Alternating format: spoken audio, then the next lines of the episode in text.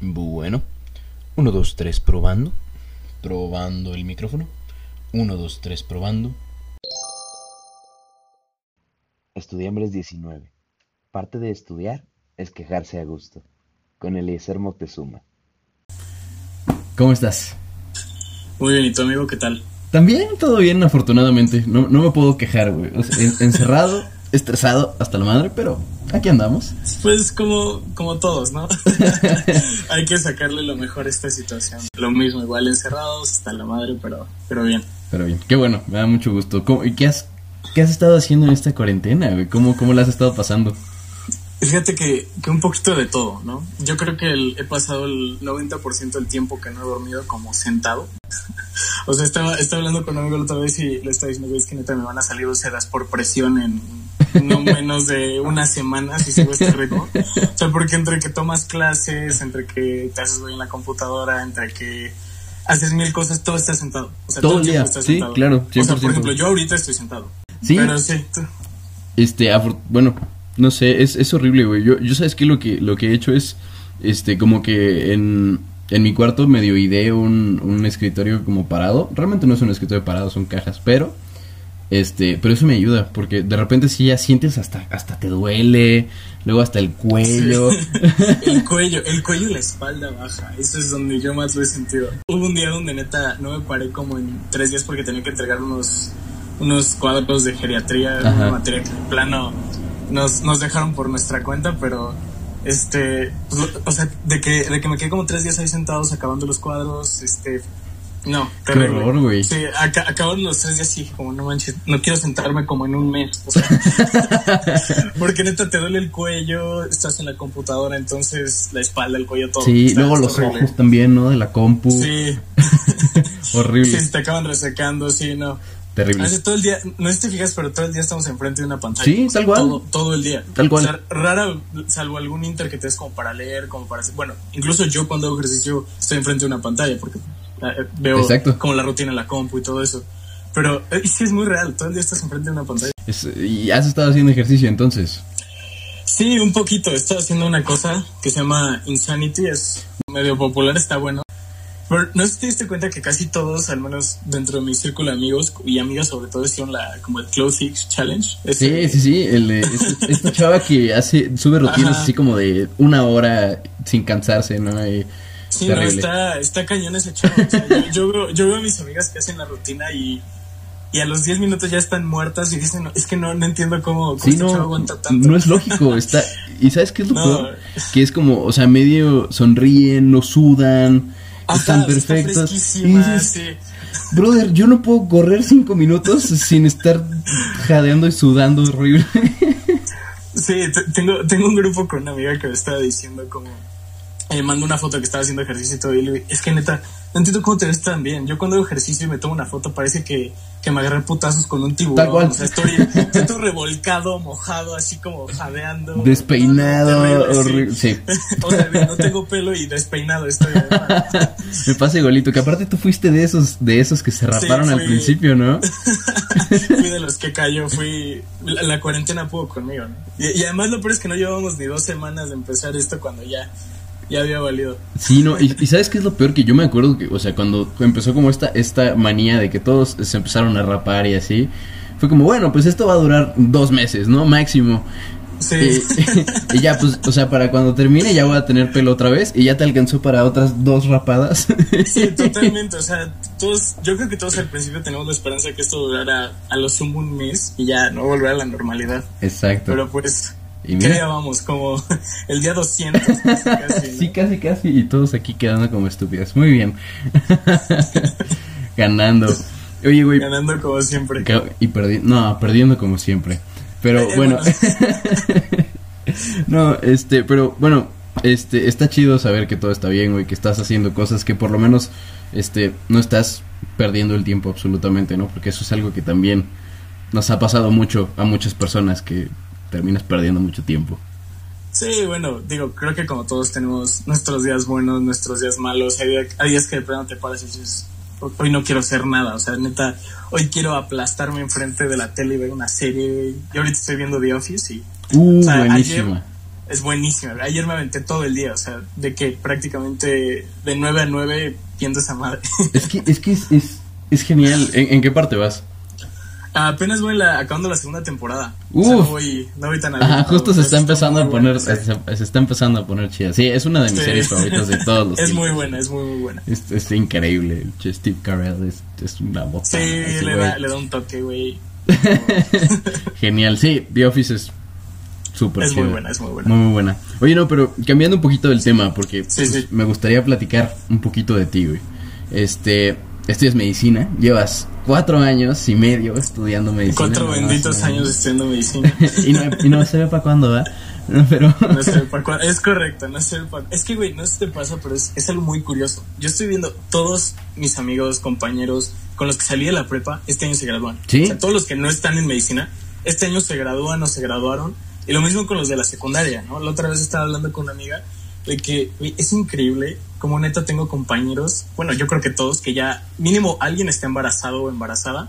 eh, o embarazó a su novia o, o O- ya está comprometiéndose o lo que sea o, o ya están casándose o de plano ya están empezando un trabajo o sea uno de mis mejores amigos de la prepa ya, ya se va a mudar de su casa ya está independizando ya está trabajando yo digo güey o sea yo veo eso tan lejos en este momento Sí, que- por supuesto, no se ve que- para cuándo, o sea.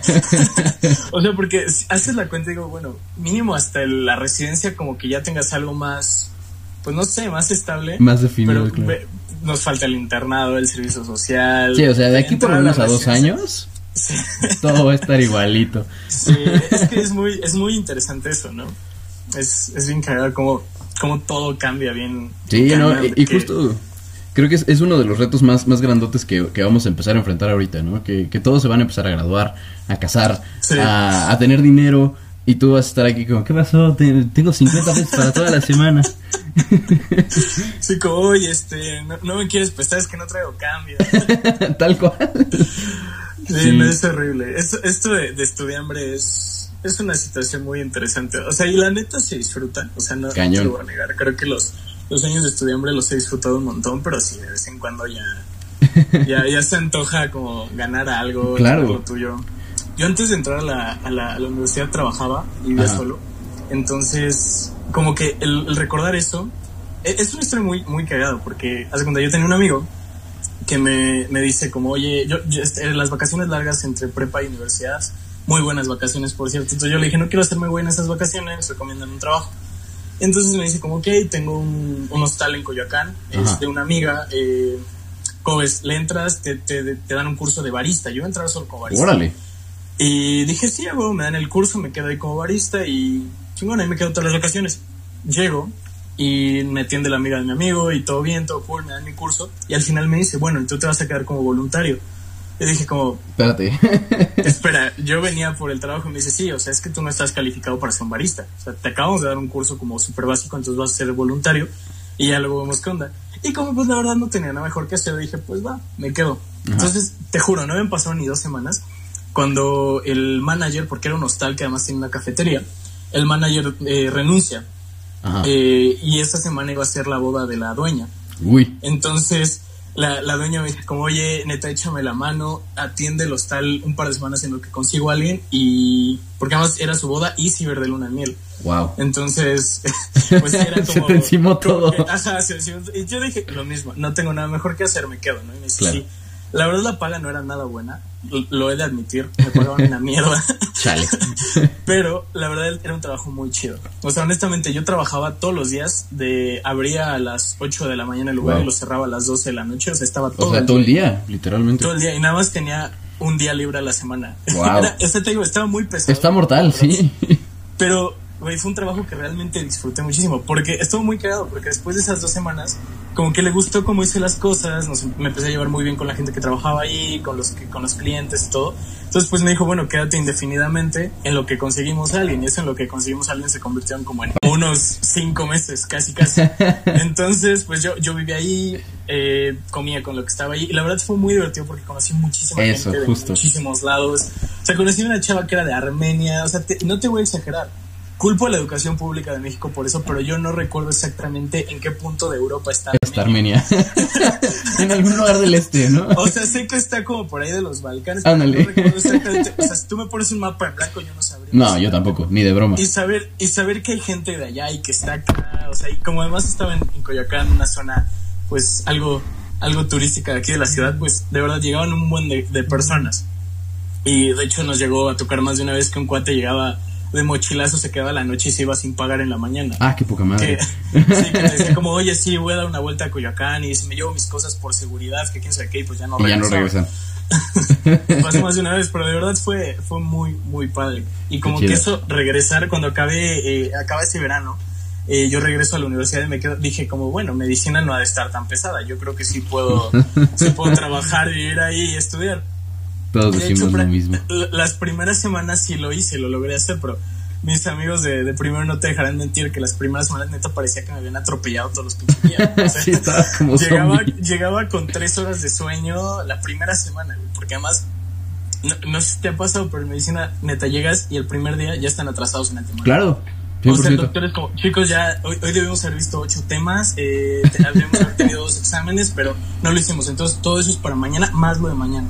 Exacto. Entonces, se te empieza a acumular, a acumular, y la verdad al final ya no pude. Y honestamente fue muy, muy, pesado como regresar a casa de mis papás, este, regresar a, a la vida como de, pues de estudiambre. Yo ya, yo estoy acostumbrado, pues, yo tener como mi dinero, Sí, claro. mío, este, mi ritmo, mis reglas y todo el rollo. Y regresar y además estando en medicina, pues sí, el primer año fue un poquito pesado como esa transición de nuevo, güey, pero claro, pues, fue muy interesante. La neta, yo sí, yo recomiendo muchísimo que, que si puede alguien vivir solo, irse a vivir solo, trabajar, empezar con esa experiencia es, es padrísimo, la neta. Sí vale, sí vale la pena, 100% estoy de acuerdo contigo, güey. ¿Y, Sí. y cómo, cómo, pues qué tanto te costó como aceptar ese cambio de, de, ah, bueno, era independiente pero ya no, y no voy a ser No. independiente en, en un rato? Es, es que es, es al principio, al principio no lo notas, pero es en las cosas sencillas como yo no estaba acostumbrado a decirle a, a nadie dónde estaba, ¿no? Ujú. Este, yo podía quedarme en la escuela hasta las 9 de la noche y no había pedo. Podía salir con mis amigos a las 9 de la noche y no había pedo. Podía regresar a la hora que quisiera y no había pedo. Entonces regresas y es como, eh, igual y no es el, eh, no que te tengan controlado, pero sí es el mínimo dime dónde estás, ¿no? Claro. Y, y ese, ese simple hecho de no mandar un mensaje, ¿cómo, cómo me costaba trabajo, ¿no? Porque, porque yo ya estoy acostumbrado a no tener que, o sea, me acostumbré muy cañón a no, pues, no rendir cuentas, güey. Sí, sí, sí. Y al final del día, cuando estás con tus papás, es- te guste o no te guste, tienes que vivir como Exacto. las reglas de los, de los papás, ¿no? De los que están ahí. Claro, y, y adaptar tus horarios y adaptar tus hábitos y adaptar todo, ¿no? O sea, igual y, Exacto. o sea, aunque no te sientas con ganas de lavar los platos, pues te chingas y los lavas, o sea, no hay mucho de. Exactamente. Me No, totalmente. Y, y algo que no sé si, si a ti te pasó, amigo, pero uno, una, una cosa muy interesante es ser un sangre sucia de la medicina. O sea, los que no somos hijos de médicos tenemos un reto diferente. Claro Así que como sí. los hijos de médicos, los sangre pura de la, de la, de la, de medicina, carrera. claro, que los que Ajá. vienen de linajes de ocho Ajá, generaciones de ajá, médicos. el tatarabuelo fue el primer cardiólogo de México. Ándale. Sí, o sea, y conozco un buen de amigos así que también tienen sus, sus retos y todo el rollo, pero creo que, creo que ser un sangre sucia de la medicina tiene ese reto en específico. Claro que sí. Que muchas veces tus papás no van a entender como, o bueno, la gente cercana a ti no entiende lo que es en sí estudiar medicina, porque no es como que seamos especiales, no es como que seamos más, pero sí es una carrera que tiene eh, retos muy particulares, Claro. en diferencia con otras, ¿no? O sea, yo creo que todas las carreras tienen su nivel de complejidad, creo que todas, pero, pero medicina tiene, tiene ciertos toques que son, para empezar es más larga, ¿no? Para empezar Ya desde ahí. doble. O sea, ya desde ahí, este, no, no te exagero, hay carreras que podrías hacer, o sea, hay algunas carreras que las podrías hacer dos veces en el tiempo que estudias medicina. Sin problema, claro. Eh, yo tengo igual amigos que van a salir con nosotros cuando acabemos con maestrías ya, ¿no? con posgrados. y tú apenas ahí acabando el servicio. La licenciatura ganando, claro que sí. No, es, pero justo medicina es como, bueno, o sea, crecer con papás que no son médicos o que no conoce, que no tienes parientes que son médicos es como te presumo, pero no te entiendo. Bueno, por lo menos a mí me Exacto. pasó así. O sea, como era eh, el, el médico de la familia, ¿no? Ya desde el día uno tu tía te está hablando como, oye, mijito, me duele la pierna. Y tú, pues, llevo tres días. Mira, eh, eh, en, en este lugar tienes el músculo eh, sóleo. sí, exacto. Ya ahí empezamos. Literalmente. Y, o sea, y a la hora de que te ven, o sea, te ven madreadísimo y te, y te ven que tienes que estudiar y así como que... Bueno, a mí, a mí me costó mucho trabajo como esa... O sea, alinear mis intereses con los de mi familia, ¿no? Como el tengo que estudiar, pero pues también hay reunión con la familia. Entonces, ¿qué vas a hacer? ¿Qué- ¿Cómo le vas? ¿Cómo te vas a administrar, no? ¿Cómo lo viviste tú? A mí, a mí me pasó algo similar, pero al revés. güey. Este, yo, yo soy una persona que trabajo muy bien de noche. Ajá. O sea, yo durante la tarde, durante el día, no hago prácticamente de estudiar ni, ni nada de pendientes. O sea, yo llego a mi casa 3, 4 de la tarde, cuando podíamos salir. Este, y llego, me pongo a jugar, me pongo a ver la tele, me hago güey un rato, hago ejercicio, como bien, descanso. Y eso de las 10 de la noche, 9, 10, me pongo a hacer Ajá. mis cosas, o sea, todos los pendientes. Y yo soy feliz así, rindo muchísimo, durmiéndome a la 1, 2 de la mañana, dándole, dándole, dándole. Porque no soy más productivo a esa hora. Claro, como que hay men- menos gente para decirte cosas y Exacto, para nadie te distrae. Incluso en redes hay menos gente, o sea, es Claro. como que... Y por ejemplo, a, a- a mis papás les costaba mucho trabajo ver eso, eh, ver como... eh, eh, ellos me veían como no haciendo nada, entonces era como durante el día me veían no haciendo nada, es como, oye, ponte a estudiar, ponte a hacer algo, sí, en la noche. Entonces durante todo el primer y segundo año me vieron así y pues al final no me fue tan mal y ya como que le empezaron a agarrar como, bueno, ok, él tiene su ritmo y todo eso. Sin embargo, sí, o sea, muchas veces sí tienes que dejar, sin duda alguna, al lado ciertas, ciertas cosas, ciertos compromisos que, te- que tú quieres por, por estar en medicina, ¿no? Sí, A mí, a mí me gusta mucho el, el fútbol y estoy en el equipo de, de la FAC. Y más de una vez no me han dejado salirme del hospital para ir a un partido. ¿no? Exacto. O sea, no es tanto como la carga de trabajo en sí, sino es que muchas veces la carrera es muy estricta. O sea, los doctores muchas veces son muy estrictos.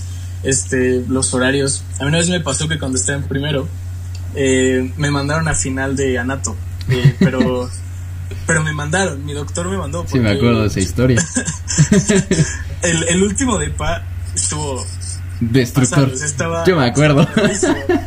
yo, yo lo alcancé a pasar, ¿no? Entonces yo ya estaba bien feliz con mi 7 ahí, excelentemente feliz. Y, y de la nada veo la calificación que me puso el, el doctor, me puso 3, güey. Tres. Así, ajá, ni siquiera me puso como 5, No. ni 0, ni NP. Ya, descarado. Así como, o sea, como vi tu nombre, vi tu calificación y decidí ponerte 3, güey. O sea, con- Wow. con, ese nivel de, de toxicidad. Qué nefasto. Y resulta que este doctor nos había citado en, en, en su hospital un, un día de Semana Santa, o en realidad tres días. Entonces yo nada más fui el primer día, hice mi exposición. La verdad es que, voy a ser sincero, esa, fue la, esa, esa ha sido la peor exposición que he dado en toda mi carrera. O sea, creo que, creo que jamás, ni antes ni después he expuesto peor. Todos hemos tenido Y- una de esas. Era Semana Santa, no deberíamos estar ahí. Exacto, no Entonces, estar ahí. yo, el, el doctor me dijo, bueno, si quieres mejorar tu calificación, este, pues ven mañana. Y yo dije, no, me quedo con lo que me ponga. Me dijo como, ok. Entonces me regresé. Yo, eh, yo estaba de vacaciones en Puebla, entonces literalmente tomé un bus nada más para llegar a esa clase y me regresé a Puebla. Wow. Y ya, ¿no? Según yo, súper bien, nada. Y cuando veo las calificaciones, tres, ¿no? Y el doctor, o sea, cuando, cuando, cuando checo las calificaciones, le mando un mensaje al doctor y le digo, oiga, doc, ¿qué onda, no? Este, creo que se equivocó con mi calificación. Y dice, ah, sí, sin problemas, ven a verme al rato al hospital. Era un lunes. Entonces, esto se lo mandé en la mañana y yo le dije, está bien si voy ahí como a las 10, 11. Y me dice, sí, sí, sí, sin problemas. Y ya voy todo fresco a las 10, 11 al hospital. Me quedo, eh, pregunto, oiga, el consultorio del doctor tal, este, sí, ya me dice, no, está por allá. Ya nos conocían porque habíamos ido varias Ajá. veces. Entonces llego y me siento afuera del consultorio. 10 minutos, nada. Toco, nadie me abre. 20 minutos, nadie, nadie me abre. Pasa media hora y, y pues ya no veo uno de sus residentes pasar porque ya medio los ubicamos. Ajá. Y, y lo veo y le digo, oye, está el doctor tal, que es que me tiro que lo viera. Y me dijo, no, hoy, hoy es su día libre, bueno, bien. Hijo de la. Exacto, o sea, literal, él deliberadamente me hizo ir afuera. Y no, la verdad es que ese día estaba muy enojado y decidí ir a la facultad. Él hablé con el jefe de departamento, él me dijo como, no, mira, vamos a hablar con el doctor. Y al final, el caso es que se resolvió lo de mi calificación, pero... pues, Pero- Es que creo que uno de los puntos más difíciles en medicina es saber tratar a los doctores. Claro. Porque todos los doctores son, son bien excéntricos. Al menos no me ha tocado un doctor que sea como normal. O sea, como que sea una personalidad como plana, así como X. Todos tienen algún detalle que los hacen como muy, muy característicos. Claro, tal cual. Es, es, es- medicina es 80% relaciones con los doctores y con, o sea, y con tus compas. Y 20% Sí, lo que tú le lo que tú le metes, lo que tú chambeas, 100%. Sí, o sea, y, y la verdad es que sí conozco gente que ha llegado muy lejos en medicina solamente por relaciones, porque ni siquiera comprometidos, ni No, siquiera claro. tan... O sea, y solamente por, por llevarse bien, o sea, de que creo que todos hemos escuchado de gente que se quedó en un hospital, que, que está en un grupo y que de la nada está en otro mágicamente, ¿no? Y, Sí, y espera. Sí, como- pero bueno, creo que creo que es en todos lados, ¿no? Sin embargo, en, en medicina creo que es una- un lugar de donde, en donde más se nota este estas relaciones. ¿no? Claro, y- a, a ti te ha tocado. 100%, varias veces, este, de- pues sí, de que simplemente le, o sea, no le caes bien al doctor y, y ya, o sea, no, no tienes nada que hacer en esa clase, solamente no le caes bien. Sí, Sí, es, es muy real. A, a mí me pasó justo este año. Eh, yo eh, tengo una compañera con la cual he estado dos de los años de, de ciclos clínicos y siempre ha sido mi compañía de rotación, no solo porque nos llevamos muy bien, sino porque estamos como seguidos en la lista, ¿no? Entonces Ajá. yo soy, yo soy el 12 y ella es el 13, por decir un número. Ajá. Entonces siempre nos toca en el mismo equipo, siempre nos toca en el mismo rotación. Y hubo, estamos en reuma, güey. Y Ajá. la doctora, bueno, por ahí dicen que los reumatólogos son todos medio especiales. ¿no? Sí, los reumatólogos, tienes que tener algo ahí para ser reumatólogo.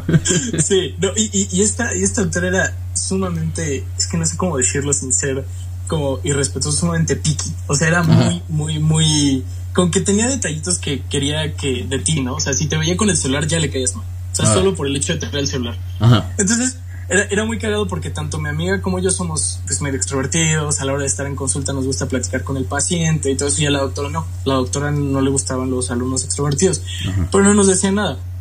Y desde, y desde que estábamos en clases como que ya notábamos cierto hate de la doctora, pero nunca nos decía nada, solo era como, lo notabas, Sí, estaba sí. ahí. y entonces, eh, una vez estaba rotando con esa amiga y un día antes de ir a rotar, porque rotamos en las mañanas, me esquincé el tobillo. Entonces le mandé un mensaje porque nos llevamos bien con los residentes de ortopedia y le, le dije, oye, échame la mano, ¿crees que me puedes tomar una radiografía? Y me dice, ah, sí, ven a tal hora, que era la hora de la rotación, y le digo al radiólogo que tome una radiografía para, que, eh, para ver que esté todo ¿Cómo bien. está? y yo le dije a mi amiga, como, oye, échame la mano, dile a la doctora que nos están tomando una radiografía. La doctora no le creyó. Genuinamente le dijo como, oye, si me quieren ver la cara, mínimo sean un poquito más creativos, que quién sabe qué. Chale, así de llegando tarde". plano. Sí, de plano. No, y me dice mi amiga, como, oye, la doctora no me creyó, estoy súper enojada. Yo le mandé foto de, güey, literalmente estoy enfrente del, o sea, estoy en el área de radiología, Ajá. mira. y no me creía, no me creía. Con decirte que cuando fui a su consultorio, como media hora después que me sacaron la radiografía, eh, llegué, Ajá. y e- ella me dijo, a ver, ¿cuál es tu apellido para buscar en el sistema? Neta, buscó mi Wow. radiografía en el sistema. Así de plano. Wow, De qué que neta tóxica. no me creía que estaba ahí, o sea... Esa doctora de ser una novia muy tóxica. Sí. Sí, no, bastante tóxica la doctora. Afortunadamente estaba ahí la radiografía porque luego me ha tocado que las guardan mal. Ajá. Este, y ya no me salvé. Pero aún así, sí, mi, mi relación con esta doctora fue medio turbulenta. Además de que mm, te- era, era, muy, era de los típicos doctores que si hablabas en clase te sacaba. Ah, y así de plano. Sí, de plano, era como vete a platicar afuera y todo el rollo. A mí una vez me sacó, a otra compañera lo sacó. Y es Wow. horrible porque es como ese feeling de, ah, Sí. O sea, como que da coraje, es como, güey, está bien, sí fue mi culpa, pero tampoco Es tienes cierto. que... que sea, que sea tan intransigente, ¿no? Como que a- algo que, que me, me ha pasado mucho es que te dehumanizan un buen. O sea, te dicen, tú eres Sí. estudiante, tú no puedes comer, tú no puedes salir, tú no te puedes mover, tú, o sea, tú, tú aquí tienes que estar, tienes que estudiar medicina. Si tienes mucha tarea, pues ni modo, te, te metiste a estudiar medicina, ¿no? O sea, y como que, no sé, como que muchos doctores tienen esa falta de empatía muy grande. No, y además esto, este pensamiento de, pues a mí me, me tocó chingarle cuando yo era estudiante, a ti te va a tocar chingarle. Exacto. O sea, aunque, aunque ya estamos en una época diferente, aunque ya estamos en, en, pues en tiempos donde ya es mucho más accesible todo, o sea, el acceso a la información es mucho más sencillo, eh, hay más movilidad en la ciudad, sí hay más tráfico, pero pues ya es más fácil llegar de, del norte al sur, o sea, ya, ya es muy diferente, ya las cosas no deberían ser tan pesadas. Algo que a mí me, me sorprende mucho es que hay muchas doctoras que, que incluso se lo ponen más, más difícil a estudiantes mujeres, por el mismo, porque en su lógica dicen, es que a mí me tocó chingarle más, ustedes tienen que Ustedes chingarle tienen que más, chingarle ¿no? más, claro. O sea, siento que es un, es un común denominador, hay mucha falta de empatía en, en, en medicina, ¿no? Sí, sobre todo en, en como de jerarquías, a- a- o sea, de arriba para abajo. Uy, sí. O sea, el residente, el R4 ningún el R3, el R3 al R2, el R2 al R1, el R1 al interno, el interno a los estudiantes, y así se sigue la cadena.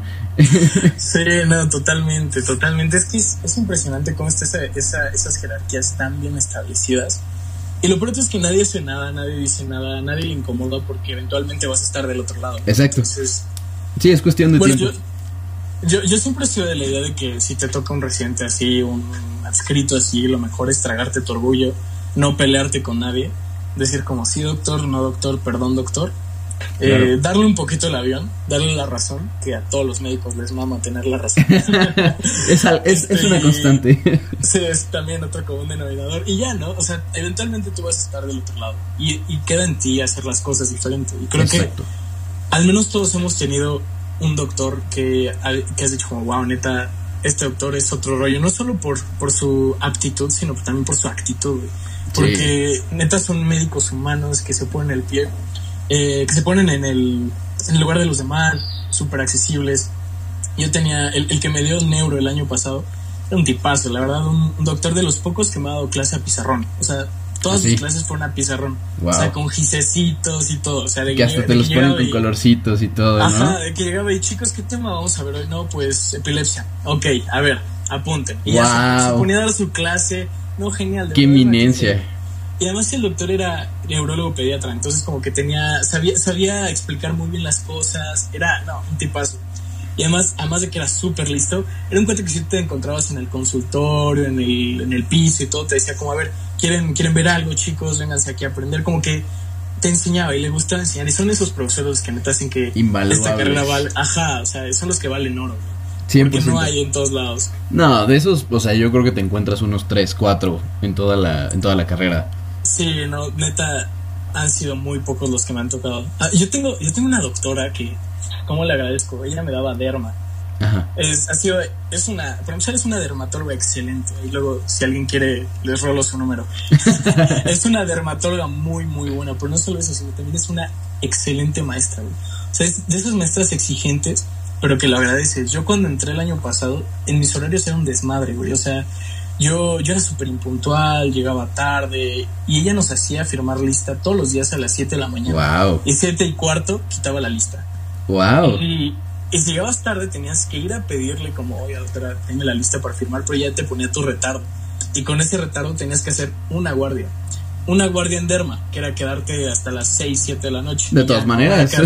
Pero pues, ¿quién quiere quedarse a las 7 de la noche un viernes? güey? Exacto. bueno, y aunque sea lunes, güey, si sales El día que dos, sea, exacto. Yo quiero ir a dormir, no quiero ir a... Ajá. Entonces era muy chido porque, o sea, a pesar de que si era, como era el estrés de todos los días tengo que llegar a las 7, eso me creó un hábito y al menos eh, no solo aprendí de aroma con ella, sino siento que ha sido esos doctores que me han enseñado cómo, cómo ser buen médico y cómo ser incluso mejor persona, puedo, puedo atreverme a decirlo. Eso está Es- bien chido. Sí, no, es invaluable también. Eso, eso es lo, eso también es bien chido de, o sea, de los maestros buenos que no nada más te enseñan medicina, o te enseñan los temas que te tienen que enseñar, sino que te enseñan más allá. O sea, te, te, Sí. te dan, te dan algo, o sea, lo que sea, aunque, aunque sea un regañito o un así una cosa chiquita, algo te dan para la vida, además de lo Sí, que te no, enseñan. totalmente. Qué chido. ¿Cuál ha sido así, Sí. entre, bueno, después de, ne- de neuro y derma, cuál ha sido así el, mejor el mejor maestro que has tenido? Mm, esa es una muy buena pregunta. Este, yo creo que te puedo decir uno por año. Creo que primero la mejor eh, materia que tuve fue este embrio. Embriología fue la mejor que tuve sin duda alguna. Mi doctor era en ese momento la, la coordinadora de enseñanza del departamento, una doctora increíble, de verdad. Ella nos veía a todos como sus nietos, una doctora como no tan viejita, pero ya mayor, Pero o sea, pero muy exigente, sin embargo, todos tus exámenes te enseñaban un montón. O sea, en todas las, las clases te enseñaban un montón, en sus exámenes aprendías. O sea, es, es neta, nos mandaba súper mal. Es real. Re- recuerdo que hubo, hubo, hubo eh, eh, departamentales, hubo periodos que el más alto fue 8. Ajá. Y, o sea, y ya Wow. sacar 8 con ella era como, wow, Wow. o sea, pinche genio, sacaste 8. Ajá. Pero llegabas a los exámenes departamentales y no, te hacían los mandados, güey. O Claro. sea, por- porque neta te enseñaba y además era muy buena persona. Y de hecho, por ella fue por quien entré al departamento de embreo. Después, este. eh, de segundo. Segundo, fíjate, yo tuve. y- igual los que fueron con- en segundo conmigo no coincidirán mucho, pero el, el mejor maestro que tuve yo fue el, el de laboratorio de, de microbiología. Ajá.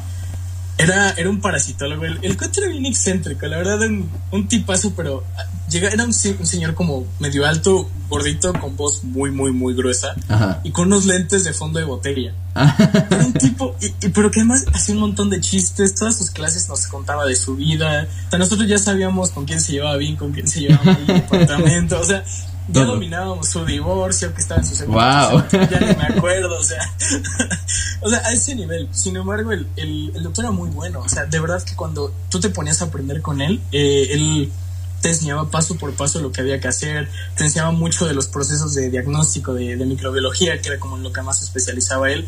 Y la verdad es que yo puedo decir que también aprendí muchísimo de micro por él, no tanto por las clases teóricas, sino porque además de que todo lo repetíamos con él, él escribió un libro. Ah, Y la verdad, el libro, si tú lo comparas con otros libros de, micro, de microbiología, se queda muy básico, o sea, la neta. Sin embargo, es lo perfecto que tienes que aprender para un estudiante. O sea, Claro, como estudiante no necesitas más. O sea, tú te puedes ir a cualquier examen de medicina de carrera con lo que sabes de ese libro y la armas. O sea, la neta, muy bueno. Eso está, eso está bien chido. Y eso también e- es algo importante, ¿no? Eh, Empezar desde, desde lo básico, o sea, sobre todo como estudiante. No querer, no quererte comer todo el pastel de una. Empezar con lo Sí, básico no, y después ya seguirte. Es que sí pasa, o sea, es siento que cuando entras a medicina no sabes bien de dónde estudiar, o sea, no sabes bien qué estudiar No más. sabes bien. nada. O sea, o te vas a un es justo, o te vas a un extremo y quieres leerte el libro más complejo, estudiar de artículos, o te vas al otro extremo que quieres leer como de Resumen. de no sé, de resumen del Tórtora, güey. o sea, Ándale. que- de libros de la prepa, ¿no? o sea, que, que realmente creo que, que todos los libros, creo que cualquier libro que estés puedes aprender algo, pero este, espérame tantito. Dale, dale, tranquilo. ¿Todo tranquilo? Estoy todo tranquilo, todo. Va, tranquilo. perfecto. Este, ¿qué te estaba diciendo? Eh, De los libros. Y ah, estudiar. sí, o sea, justo, o sea, ah, llegas creyendo que los libros de la prepa te van a salvar o al contrario, te vas al otro extremo de estudiar lo más, más complejo, entonces creo que tienes que ir de a poco, ¿no? A veces incluso estudiar lo más básico te va a servir más que estudiar lo más pesado si no lo estudias bien. ¿no? Exacto, ¿no? Y, y aparte, pues es ir construyendo, ¿no? De, ah, bueno, a ver, ¿qué es un hueso?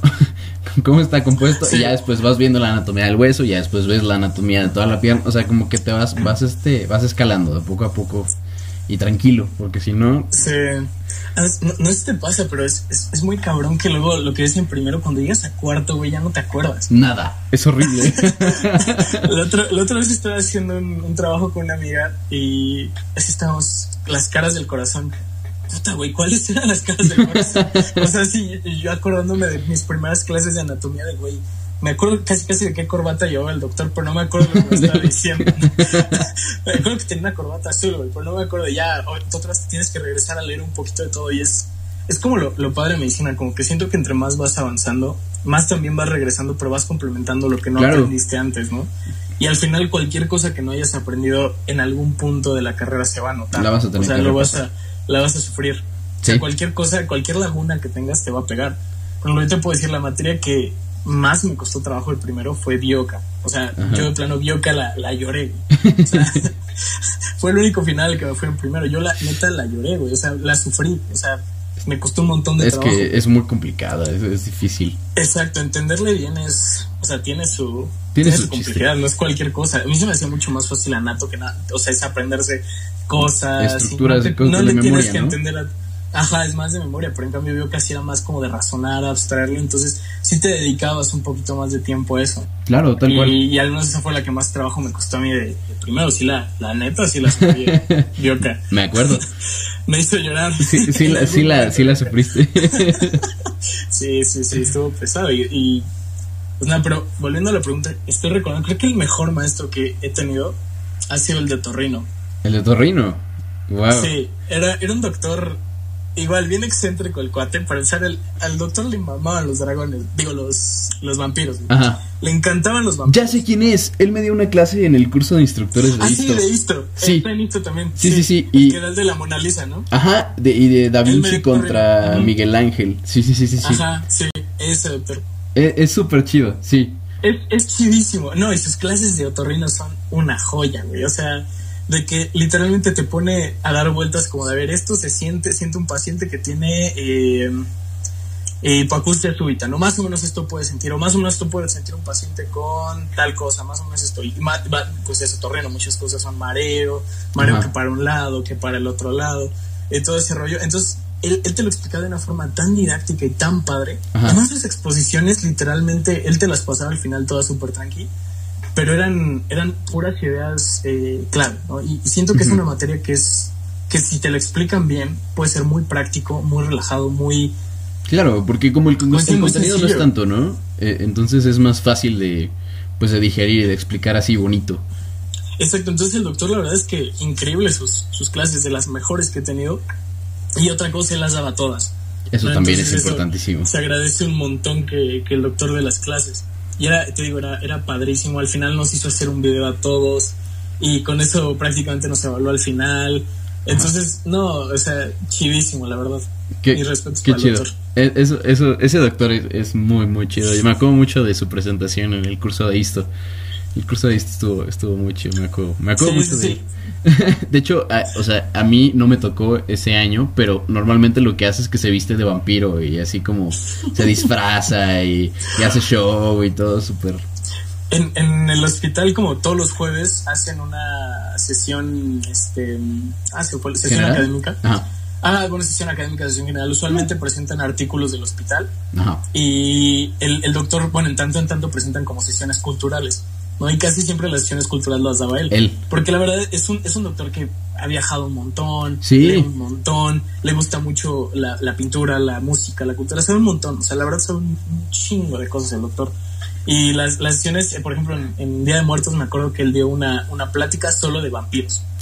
Así como de los vampiros son reales, como de casos de, pues, vampiros, entre comillas, humanos, de, bueno, hematófagos y como cosas, por el estilo que, muy curioso, por la verdad, eh, muy chido. Y es algo que es de esos doctores que también te ayudan a entender que medicina no, solo se trata de medicina.